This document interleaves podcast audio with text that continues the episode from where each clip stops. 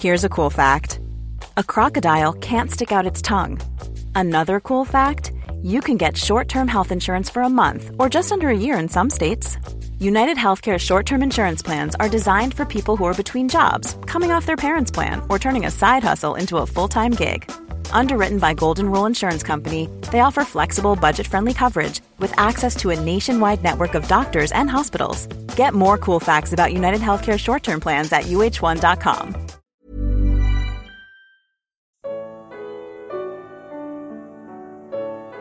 O fim do judaísmo. Evangelho de Lucas. Comentário de Mari Persona. Após denunciar o orgulho individual de alguns judeus que se consideravam melhores que os outros, Jesus revela o orgulho nacional do povo, usando de uma parábola. Um homem tinha uma figueira plantada em sua vinha, foi procurar fruto nela e não achou nenhum.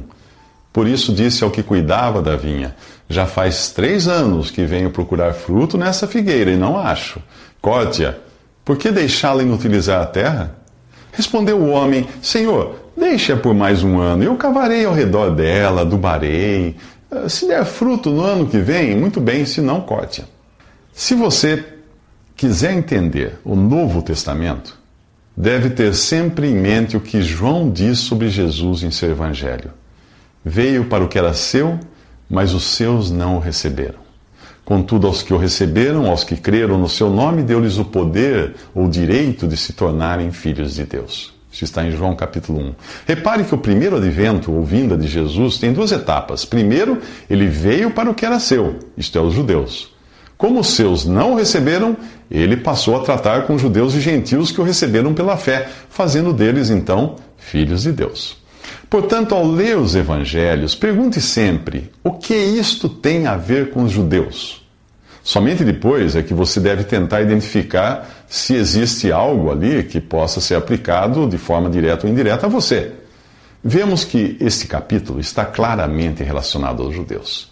Se perguntarmos ao profeta Isaías que vinha ou fazenda é esta e o que significa a planta figueira, nós teremos a resposta.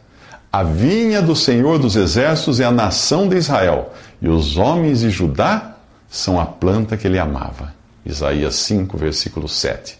Durante tempo suficiente, que são os três anos mencionados na parábola, eh, Deus procurou fruto em sua vinha, Israel, e não encontrou.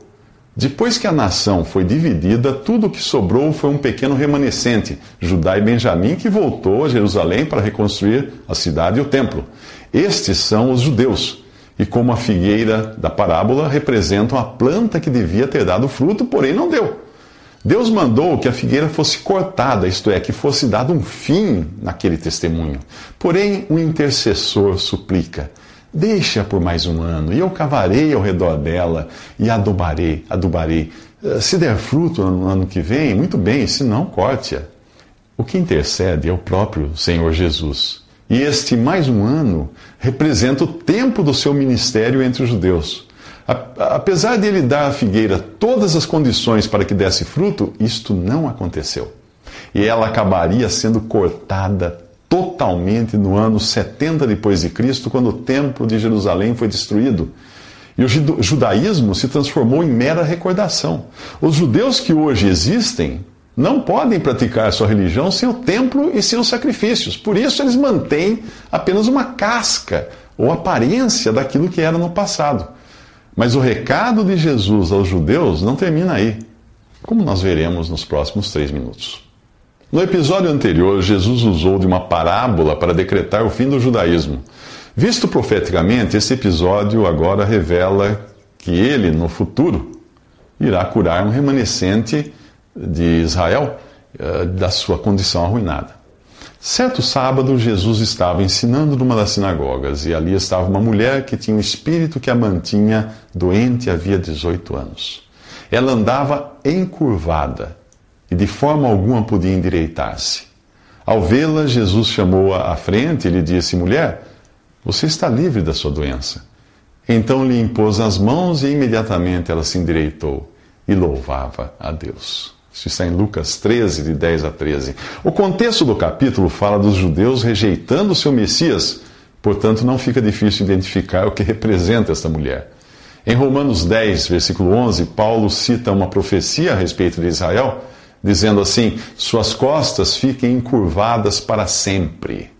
O Senhor chama a mulher de filha de Abraão, Lucas 13, 16. E em Gálatas 3, 7, diz que os que são da fé, esses é que são filhos de Abraão. Apesar da sua fé genuína, ela sofria as consequências do pecado e do estado geral de incredulidade da sua nação. Do mesmo modo como todo hoje, todo verdadeiro crente no Senhor Jesus sofre por causa da apostasia que vai tomando conta da cristandade. O Senhor diz que Satanás a mantinha presa, revelando, revelando então sobre o jugo de quem os judeus haviam se colocado. A indignação do dirigente da sinagoga pela cura ter acontecido no, no sábado não tinha fundamento, pois Levítico 23:7 proibia os israelitas apenas de executarem trabalho servil no sábado. Isto é, aquele trabalho feito com finalidade de salário ou lucro. Mas o líder da sinagoga insiste: há seis dias em que se deve trabalhar, venham para ser curados nesses dias e não no sábado. Ele diz isso como se pudesse curar dos outros dias da semana. Se pudesse, ela não estaria ali esperando há 18 anos. Jesus repreende os judeus hipócritas. Cada um de vocês não desamarra no sábado o seu boi ou jumento do estábulo e o leva dali para dar-lhe água? Então, esta mulher, uma filha de Abraão, a quem Satanás mantinha presa por 18 longos anos, não deveria no dia de sábado ser libertada daquilo que aprendia? Eles tinham misericórdia de seus animais, que davam lucro, mas não tinham escrúpulos em preferir que a mulher continuasse vivendo naquela condição. A ironia de tudo isso é que enquanto os religiosos judeus reclamavam do Senhor, a mulher louvava a Deus. Em Lucas 13, 13. A libertação dela é completa, assim como será a completa libertação de Israel no futuro. O corpo da mulher ficou ereta e ela deixou de olhar só para a terra e foi capaz de olhar para o céu. Ela estava livre do peso da lei e dos grilhões de Satanás, e o resultado foi glória e louvor. Assim teria acontecido com os judeus se eles tivessem recebido o seu Messias, mas era a incredulidade que os mantinha encurvados e incapazes de ver e entender as coisas do céu. E é também a incredulidade que mantém ainda hoje muitos encurvados sob o jugo da religião, da lei e de Satanás. Na história da humanidade, você encontra muitos exemplos de reinos e governos que são organizados antes mesmo de assumirem o poder. Geralmente, algum partido de oposição ao governo vigente começa a se articular e a decidir quem assumirá cada posição na nova ordem de coisas. Às vezes, até mesmo uma nova Constituição é redigida para quando o novo governo assumir o controle. Algo semelhante ocorre com o reino de Deus. Ele já existe mas não está no poder. É importante entender que reino de Deus não é sinônimo de céu ou de salvação eterna. O reino é a esfera de governo de um rei sobre seus súditos, sejam eles submissos ou não. Jesus veio ao mundo para reinar, porém foi rejeitado. Portanto, o reino de Deus já estava no mundo, funcionando nos bastidores pois o rei tinha seguidores em campanha divulgando as suas propostas de governo e, e convidando as pessoas a se filiarem ao reino. Ao mesmo tempo, Jesus dava provas de que seu reino era real, ao revelar o seu poder e de como seria a vida na terra quando estivesse no trono. A cura da mulher encurvada era uma dessas provas. Se você entender isto, entenderá a passagem de Hebreus 6, que diz que para aqueles que uma vez foram iluminados, provaram o dom celestial, tornaram-se participantes do Espírito Santo, experimentaram a bondade da palavra de Deus e os poderes da era que há de vir, ou seja, do reino, e caíram, é impossível que sejam reconduzidos ao arrependimento. Isso está em Hebreus 6, de 4 a 6. Essas pessoas são as mesmas que tiveram um contato direto com Jesus e não foram salvas, porque não creram de verdade. Elas estavam no reino, porém eram contrárias ao rei. Elas foram expostas à luz da presença de Cristo, sentiram um gostinho do dom celestial e foram participantes do Espírito Santo ao serem influenciadas por ele. O Espírito Santo é quem convence o pecador do pecado, da justiça e do juízo vindouro, como explica João 16,8, tentando salvá-lo, tentando levá-lo a Cristo para a salvação. O Espírito Santo também santifica o pecador ou seja, o separa, colocando-o numa posição de privilégio como a do incrédulo casado com uma mulher crente, em 1 Coríntios 7, 14, mesmo sendo incrédulo. Os poderes da era que há de vir são os que Jesus manifestava ao curar doentes e alimentar multidões.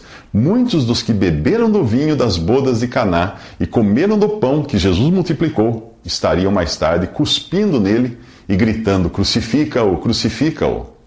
Para mostrar que na ausência do rei, o reino iria se deteriorar nas mãos dos homens, Jesus faz uma pergunta e a responde na forma de dois exemplos.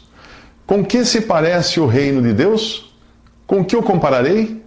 É como um grão de mostarda que um homem semeou em sua horta. Ele cresceu e se tornou uma árvore, e as aves do céu fizeram ninhos em seus ramos. É como fermento que uma mulher misturou com uma grande quantidade de farinha e toda a massa ficou eh, fermentada.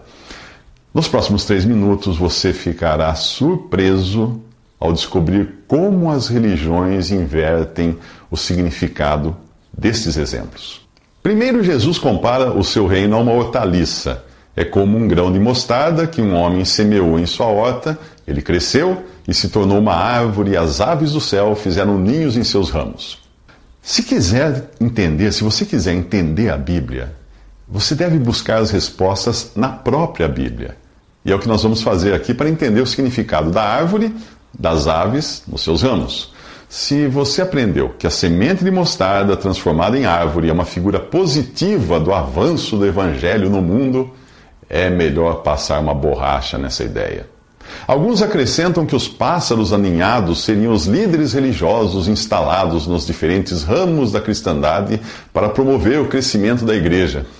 Apesar de uma explicação assim ser tão conveniente e confortável para eles quanto os ninhos, eh, eles deveriam se envergonhar de aplicar a si mesmos uma posição que o Senhor, o próprio Senhor, rejeitou. Ele disse: As aves do céu têm seus ninhos, mas o filho do homem não tem onde repousar a cabeça. Lucas 9,58. Para começar, um pé de mostarda cresce no máximo até 1,20m. Ninguém chamaria isso de árvore. E é improvável que pássaros façam ninhos em seus ramos. Portanto, Jesus está falando de uma mutação, de um crescimento anormal do reino na terra. Na Bíblia, a árvore é uma figura da humanidade que tem raízes na terra e não no céu. No capítulo 4 do seu livro, o profeta Daniel compara a grande árvore do sonho de Nabucodonosor ao próprio rei, cujos domínios se estenderiam por toda a terra. Mas aquela árvore seria derrubada, pois o seu crescimento anormal não vinha de Deus, vinha do homem. Na Bíblia, nós encontramos também o significado das aves do céu. Na parábola do semeador, Jesus diz que as aves que comem as sementes caídas à beira do caminho representam Satanás. Apocalipse 18:2 diz que Babilônia se tornou habitação de demônios e antro de todo espírito imundo, antro de toda ave impura e detestável. Você já sabe que Babilônia é a futura cristandade apóstata, aquela que deveria se apresentar como noiva de Cristo, mas surpreende o apóstolo João ao surgir na visão que ele teve como uma meretriz. Portanto, Jesus está dizendo que nas mãos dos homens o reino teria um crescimento anormal. A história da cristandade mostra que os ramos dessa árvore sempre serviram para aninhar toda a ave impura e detestável. A árvore não é uma imagem positiva do crescimento do Evangelho, e sim o, o futuro sombrio do testemunho de Deus na terra. Este se tornaria uma aberração nas mãos dos homens e abrigaria líderes da pior espécie. Paulo os chama de falsos apóstolos, obreiros enganosos, fingindo-se apóstolos de Cristo, e acrescenta que o próprio Satanás se disfarça de anjo de luz. Portanto, não é surpresa que os seus servos finjam que são servos da justiça. Isso está em 2 Coríntios 11, de 14 a 15. E a massa fermentada?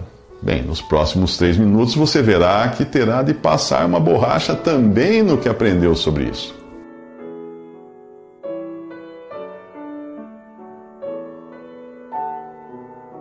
Visite respondi.com.br. Visite também 3minutos.net.